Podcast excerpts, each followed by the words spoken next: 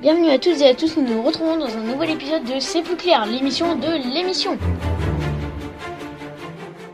Bonjour à toutes et à tous, en ce 13 janvier 1770, nous nous retrouvons dans un nouvel épisode de C'est plus clair. Dans ce nouvel épisode, nous allons interviewer monsieur Denis Diderot. Bonjour monsieur Diderot, Bonjour, comment allez-vous je veux bien, merci. En quelle année êtes-vous né Euh, bah, je suis né le 5 octobre 1713 à Langres. Et quelle est votre profession Je suis philosophe et écrivain. Car vous êtes écrivain, quel est votre plus grand livre C'est une encyclopédie qui fait 28 volumes.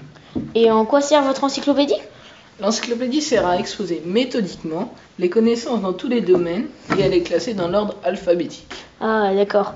La parution de l'encyclopédie a-t-elle été difficile Ah oui, très difficile. La publication de l'encyclopédie a été très difficile car les volumes 1 et 2 ont été interdits par le roi en 1752. Mais vous avez écrit l'encyclopédie tout seul Ah non, ça, oh que non. Je ne, je ne l'aurais jamais écrite sans mes 200 voire 250 collaborateurs. Car tout seul, je n'aurais jamais achevé. A-t-elle été un vrai succès à la vente Oui, car elle a été vendue en Europe à plusieurs milliers d'exemplaires. L'encyclopédie a-t-elle été un symbole de lumière Ah très.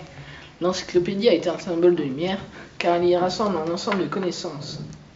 Et nous finissons sur une petite citation de Monsieur Diderot. Il vaut mieux écrire de grandes choses que d'en exécuter des petites. C'est sur, c'est sur cette citation que se finit cette émission. Merci d'avoir écouté l'émission jusqu'au bout. À jeudi prochain. Au revoir.